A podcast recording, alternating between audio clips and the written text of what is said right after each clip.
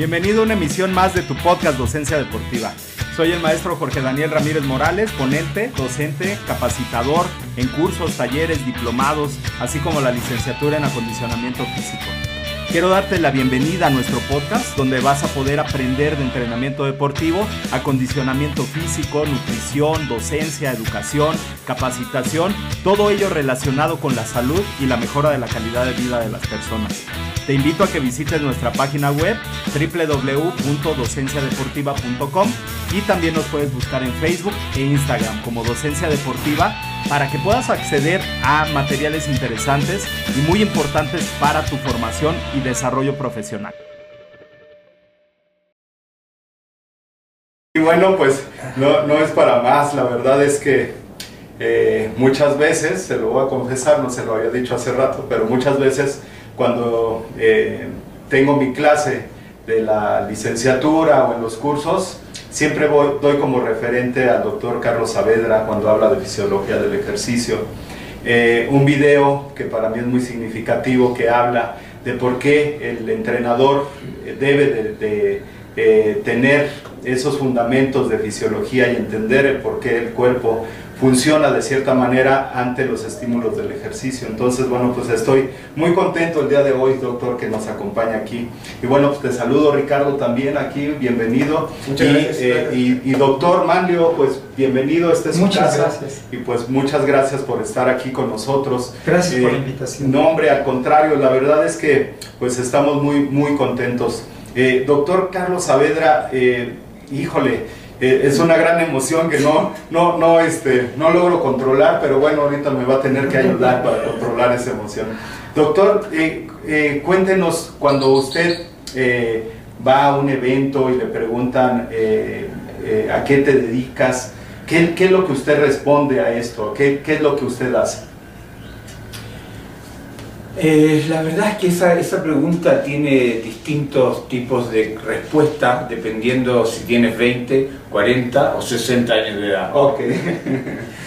A los 20 años yo lo que busco es cambiar el mundo, Ok. mejorar la sociedad y fantástico de poder colaborar al bienestar del ser humano.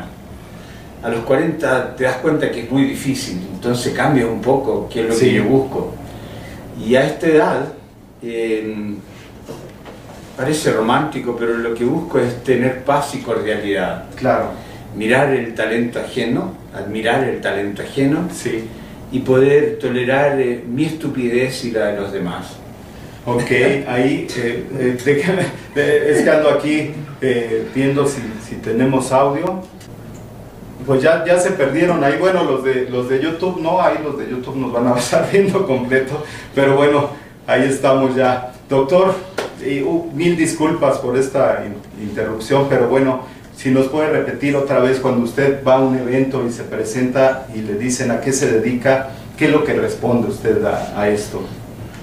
Bueno, yo tengo el privilegio de haber sido educado y criado con una filosofía en que el, el más alto porcentaje de lo que yo quiera hacer en mi vida es lo que quiera, Sí, no lo que deba. claro. Por lo tanto, ante la sociedad parezco un irresponsable, sin deber y solamente con placeres. Cuando la gente me pregunta, ¿y usted cuándo se toma vacaciones? Y esa palabra para mí es extraña porque mi vida es una vacación. Ok, eso, es, eso es, es padrísimo, cuando uno hace lo que, lo que realmente le gusta, pues vive en, una, en unas vacaciones. Yo, yo admiro y, y- y lamento la gente que está trabajando con cosas en su vida que no le gustan. Claro, Y para mí esa es la consecuencia de, de todos los elementos que existen nocivos en una sociedad. Sí. O sea, si yo estoy ocho horas al día haciendo algo que no me gusta, quiero tomar alcohol, quiero ir a una fiesta, hasta me puedo hasta drogar. sí, Entonces, las raíces de los problemas, uno no puede atacar al drogadicto, no puede atacar al, atacar al, al ladrón, sino que hay que buscar las raíces y las, las- con las Claro. causas por las cuales está ahí. Claro. Si nosotros hacemos un estudio muy superficial, vamos a encontrar que gran parte de la población no está contenta con su principal actividad diaria. claro, Así es que eso es lo que yo principalmente hago y hoy día lo que busco es paz y cordialidad, que no es fácil con las generaciones que que han aparecido últimamente, Claro. tener paz y tener cordialidad, porque están tremendamente irritables, enojadas. Yo vengo de Chile y tú has podido observar en las Claro. noticias que Chile reventó, o sea, no aceptó más todas las cosas que te están pasando. Sí, Y finalmente a mí lo que me queda por hacer es tratar de que la gente que tiene un mar de conocimiento tenga por lo menos varios metros de profundidad. claro. Y claro. eso, en eso me dedico a difundir y a motivar porque la gente no se quede con un mar de conocimiento, con Así un metro de profundidad. Así es, eh, y, y es muy importante. eh, le, le decía yo eh, como referente cuando doy capacitaciones, cursos, talleres, etcétera, siempre hablo de un video en el que usted sale mencionando por qué es importante que el entrenador, el educador físico, el médico tenga conocimientos de qué es lo que pasa en el organismo cuando hacemos ejercicio físico.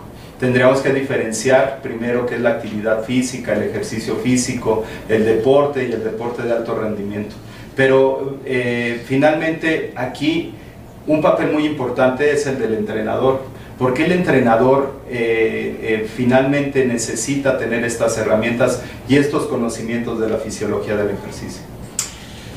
Es un tema tremendamente interesante y que fue siempre debatido en los seis años que yo estuve haciendo mi doctorado en Canadá. Sí, Y lo rico de estar en un centro de investigación sin hacer absolutamente nada que investigar es desarrollar un pensamiento científico. claro.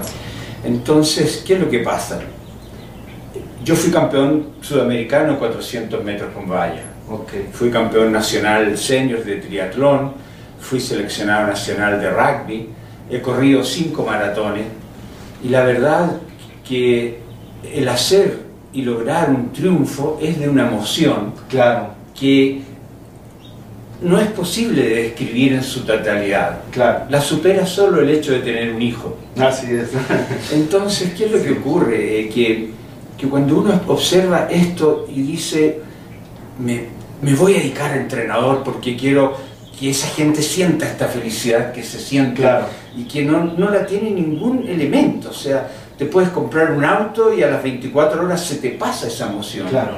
Pero la emoción del, del esfuerzo físico posterior a un sacrificio, entre comillas, de entrenamiento, es una emoción que muy poca gente la puede comprender si no ha logrado este nivel de, de entrenamiento. Claro, Entonces de ahí surge el entrenador, que es un apasionado, que tiene muy buena voluntad, muy buena eh, pues, predisposición a repetir el método que a él lo hizo ser campeón. claro, lo que le enseñaron. Pero si nosotros estudiamos y vemos y nos reunimos con científicos finlandeses, alemanes de la, de la República Democrática Alemana, que eran 4 millones y eran vicecampeones Sí. olímpicos, uno se puede dar cuenta de que realmente el entrenador necesita saber por qué está aplicando un método. Claro, En segundo lugar, no va a haber nunca una buena, una muy buena práctica si no está respaldada por una excelente teoría. claro,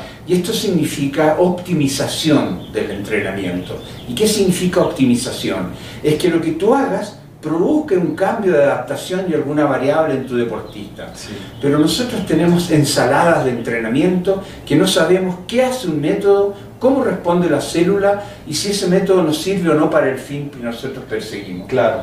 Y finalmente, discúlpeme, pero a esta edad nos gusta hablar mucho porque hemos reunido tanta información. Claro, claro. No, y eso es lo que enriquece realmente. Y finalmente el entrenador, como te digo, con esa pasión que la trata de seguir viviendo a través de su atleta, eh, se olvida, por ejemplo, de que la recuperación es tan importante como el entrenamiento. Claro, Y entonces, ¿qué nos dicen los, los estudios celulares? Que hay ciertos tipos de entrenamiento que el sujeto no puede entrenar 24 horas después, sino que 48 horas después, porque la síntesis de estas proteínas que hemos destruido y que necesitamos construir para poder tener un nuevo rendimiento, Sí, no tienen un ritmo que, al cual nosotros matemáticamente le decimos vamos a entrenar cada 24 horas. Ese es un aspecto tremendamente interesante. Pero lo que finalmente quiero recalcar es que el entrenador, cuando toma un pupilo no puede incidir más allá de un 25% del éxito. Okay. ¿Qué es el otro 65%? La genética. Por lo tanto, si tú fuiste campeón y con tal entrenamiento, un 25% del entrenamiento fue responsable de que hayas sido campeón. Claro. Pero el otro 65% es genética. Claro. Por lo tanto, si tú quieres repetir tu experiencia como entrenador o la experiencia de otro atleta que fue campeón a otro deportista que no tiene la genética, por mucho que entrene, no vas a tener el resultado. Claro, claro, claro. Y, finalmente, eh, todas eh, se suma a un árbol de variables que de repente inciden directamente en, el deportista. Pero bueno, finalmente, si no entendemos esa base fisiológica, eh, el entrenador podría estar diseñando las cargas, podría estar diseñando el entrenamiento, pero no tendría una base científica. Este entrenamiento podría ser completamente idealista, yo creo, yo observo, pero eh, finalmente no hay un, em, un, referente, un indicador fisiológico que nos dé ese parámetro del rendimiento. ¿Cómo a, a, lo largo de todo este tiempo que lleva usted capacitando gente, capacitando entrenadores, eh, estudiando y bueno, finalmente eh, ya con todo ese bagaje que tiene, ahora en este, en este momento, ¿qué, ¿qué, sería lo más importante que debemos de tomar en cuenta para diseñar nuestros entrenamientos? Viéndolo desde el punto de vista del entrenador, que ya tiene una base académica, que ya tiene una licenciatura, que ya hizo estudios de posgrado, pero que finalmente eh, está dando resultados pero muchos de estos resultados eh, no van a ser tan favorables. ¿Cuál, ¿Cuál sería el detonante del entrenador para mejorar ese, ese rendimiento del atleta? Es una carrera, es, es un profesional que está recién surgiendo en los países muy desarrollados, Australia, eh, Dinamarca, Alemania, que es el fisiólogo del ejercicio. El entrenador tiene múltiples cualidades que aplicar, desde la motivación hasta el sentido común para un entrenador, para un entrenamiento. Pero si ese entrenamiento y esos impulsos, ese, ese, tiempo que, que, dedica a esto, eh, fuera orientado por un fisiólogo del ejercicio, indudablemente que él podría hacer entrenar a los atletas, en estos momentos según mi visión, un 40% menos y obtener mejor resultado. Es correcto. Que es lo que yo, me está gustando, que es la optimización del entrenamiento. Pero para eso hay que conocer la entrenabilidad y la desentrenabilidad de cada una de las variables fisiológicas que componen el rendimiento. Así es. Porque si yo quiero entrenar el mejor captación de glucosa del deportista, yo sé que los transportadores de glucosa, una vez que las entreno cinco veces, me van a aumentar en un 100% y que yo puedo dejar de entrenar ese método durante tres semanas y la entrenabilidad de esa proteína, que es transportadora de azúcar, se va a mantener alta. Claro. No me preocupo de esa variable. Así es. Entonces, ¿qué es lo que estoy diciendo yo? Es de que hoy día eh, nosotros todavía nos manejamos como parámetro indicador de la dosificación del entrenamiento con la frecuencia cardíaca. Así es. Y resulta que la frecuencia cardíaca es un servidor de la mitocondria en el músculo. Sí. Por lo tanto, tenemos que conocer más aspectos periféricos que centrales para poder entender y encontrar el método óptimo para ese atleta que nos entrega ciertas variables en las evaluaciones, no solo en las mediciones. O sea, una variable fisiológica se mide, se parte un proceso y se vuelve a medir y eso compone una evaluación y ahí yo puedo decir cuán rentable ha sido mi método de entrenamiento. Claro. Cosa que nosotros no medimos y no hacemos con regularidad. Por lo tanto, discúlpame, el, fisiólogo del ejercicio ha sido la necesidad que surge en este mundo, producto que hoy día podemos comer una proteína, la podemos seguir y sabemos hasta dónde se aloja dentro de la célula muscular. Por lo tanto, es muy importante poder tener claro de que el conocimiento científico hoy día es de tal magnitud y de tal profundidad que ni el médico, ni el nutricionista, ni el entrenador pueden abarcar lo que puede abarcar un fisiólogo del ejercicio destinado al fenómeno de mecanismo de adaptación al entrenamiento. Así es, hace eh, mucho tiempo se, se, decía, si no duele no sirve el entrenamiento. No pain, no gain. Así es, y eh, el fin de semana, eh, desarrollando una clase, me encontré un disco que dice este, de Wayne entonces, eh, en los gimnasios se sigue trabajando tres series de 15 repeticiones, cuatro series de 12, con ejercicios de fuerza en el tren inferior un día, tren superior el otro día y no hay una recuperación óptima. Estos planes de entrenamiento deben de cambiar por lo que usted nos está mencionando directamente en este aspecto fisiológico. Debemos de tener esas bases eh, eh, de de indicadores. Nos, nombraba usted ahorita uno de nuestros indicadores, que es frecuencia cardíaca. Pero bueno, eh, hace 15 días estuve con el, eh, con el doctor eh, Julio Pasos haciendo una prueba de esfuerzo. En la, en la, cual, bueno, veíamos varios indicadores, no solamente la frecuencia cardíaca, sino también la frecuencia respiratoria y el, el porcentaje de lactato, la tolerancia al lactato pero muchas veces el entrenador de gimnasio no va a tener acceso a, estos, eh, eh, a estas evaluaciones.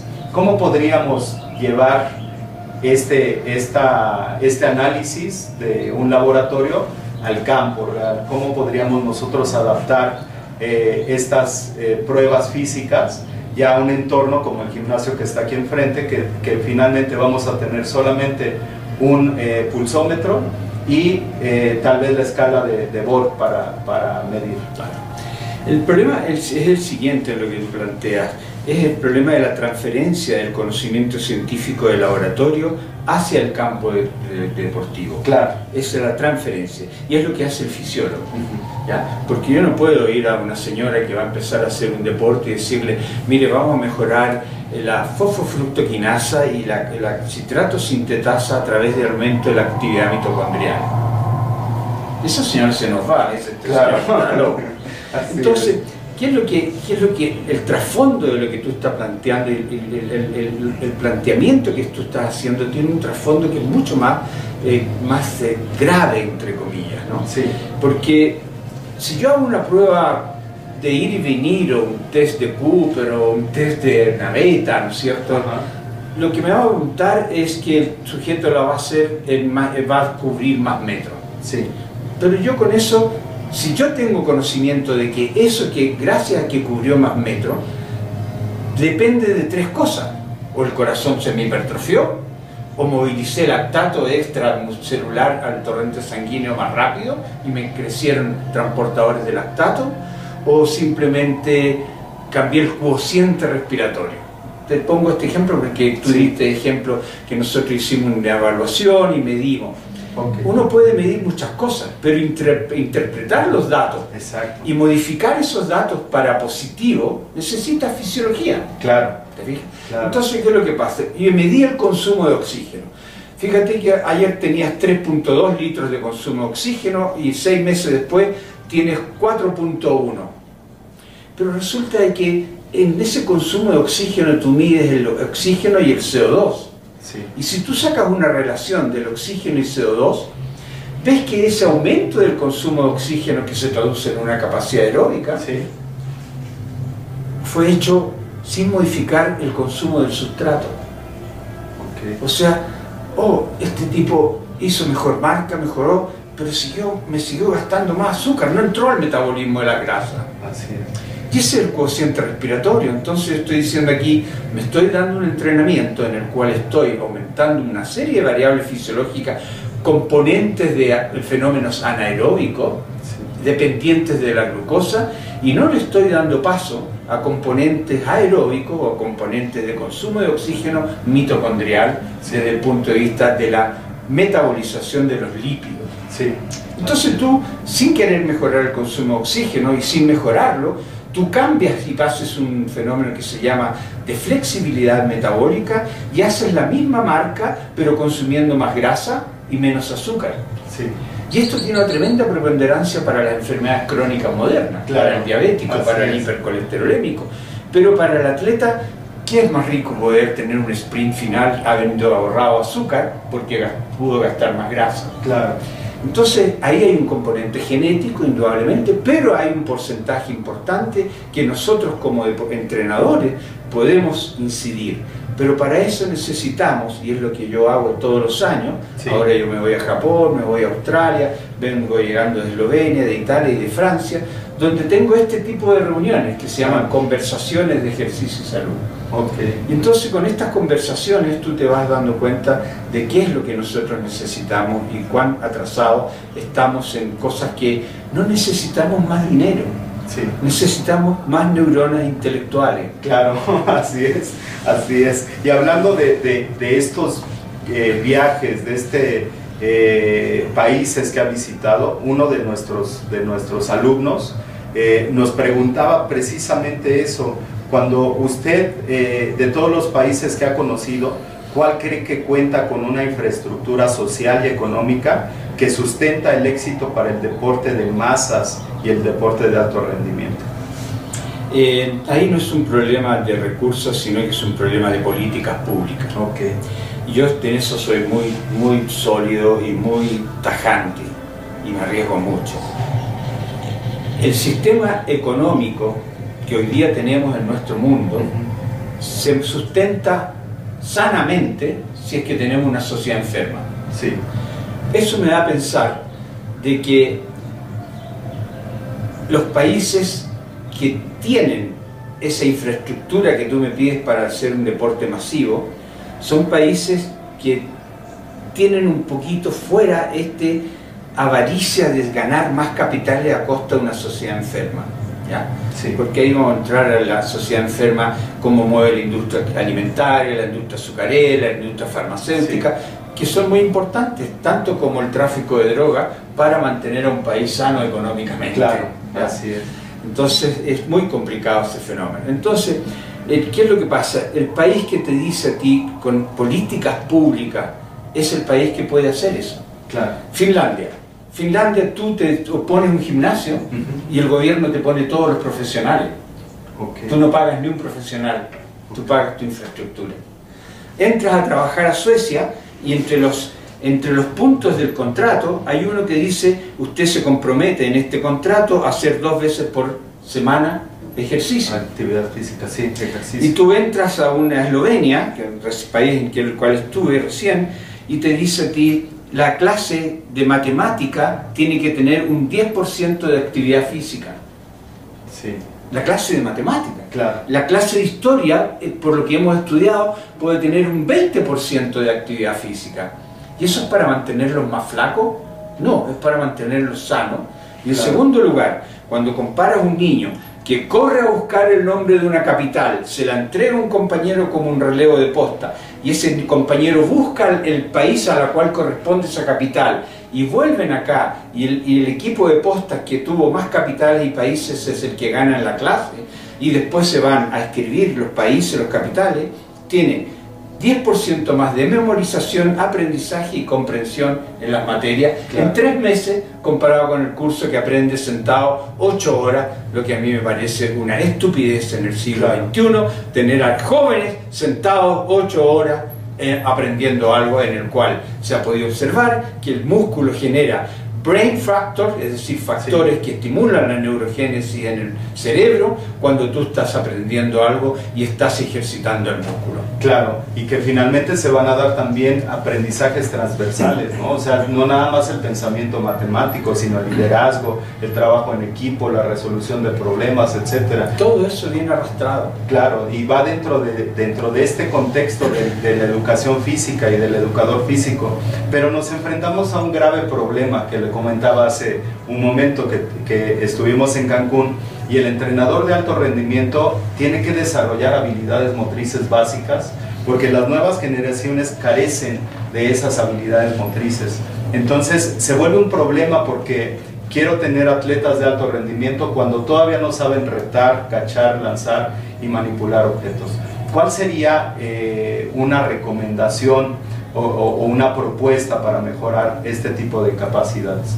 Es una política nacional de educación. Claro. Por ejemplo, en Francia tú no puedes pasar del estudio primario, de la escuela primaria a la secundaria, si no sabes nadar. Claro. Yo en estos momentos, si sabemos claramente que el sedentarismo hace pésimo, la falta de psicomotricidad nos va a provocar mayor cantidad de caídas cuando estemos viejos, lo que va a costar enorme de, dinero al Estado. Yo no dejo pasar a un niño de cuarto año a quinto año si no sabe darle bote a la pelota y no sabe saltar la cuerda. Claro. ¿Te das cuenta? Así es. Entonces, lo que se requiere es políticas públicas. Pero ¿qué está pasando en Chile? Acaban de eliminar la educación física del colegio. Entonces, ¿qué, es lo que dice aquí? Esto, esto, nuestros dirigentes no pueden ser tan imbéciles. Aquí hay una estrategia de mercado en que queremos más niños enfermos para que cuando adultos sean más enfermos consuman más medicamentos y ustedes acá en México hace una semana vetaron el etiquetado de alimentos. Sí. ¿Se dan cuenta ustedes? Coca-Cola, Nestlé, les dijo a los jueces en México, no, el etiquetado no va, tiene que esperar. Y que el etiquetado que dice muchas calorías, mucha grasa, mucho azúcar, que no sirve para nada para mí si no hacen deporte. Claro, ¿de Es correcto. Ya la, la experiencia que tenemos en cinco años en Chile. Entonces, ahí es donde está el problema. Entonces, todo esto es un problema de política pública. Por eso yo en una entrevista que me pidieron o un audio que, que hice para México, yo dije, yo vengo a entregarle a, mis hermanos de México que hagan para que construyan conocimiento, para que construyan su propia política pública para su familia. Claro, es correcto. Así es. Entonces, cuando vas? Tú llegas a la Organización Mundial de la Salud, que estuve ahora en octubre en Ginebra, y resulta que la Organización Mundial para que usted sea sano, tiene que hacer todos los días 60 minutos de gimnasio. Cuando se puede observar claramente que con dos veces a la semana, 20 minutos, usted puede mantener niveles de salud adecuados. No ser deportista de élite, pero puede ser saludable. Entonces, aquí hay una... No es estupidez. Yo creo que hay una mala intención de ciertas fuerzas que nos gobiernan y que no nos dejan hablar en televisión de salud, en que no, no hacen la difusión necesaria para el deporte, en que ojalá hayan más enfermos para que tengamos más venta de medicina, más venta de fármacos, más venta y... ¿Y qué pasa hoy día? Yo, perdónenme que te, me explaya, pero yo vengo choqueado en Suiza. Yo quería comerme un pancito de 12 centímetros con jamón y queso y me costaba 13 euros. 13 euros. Bueno, jamón, queso, es sanísimo. Pero resulta que al lado estaba el McDonald's con la doble hamburguesa a 2 euros.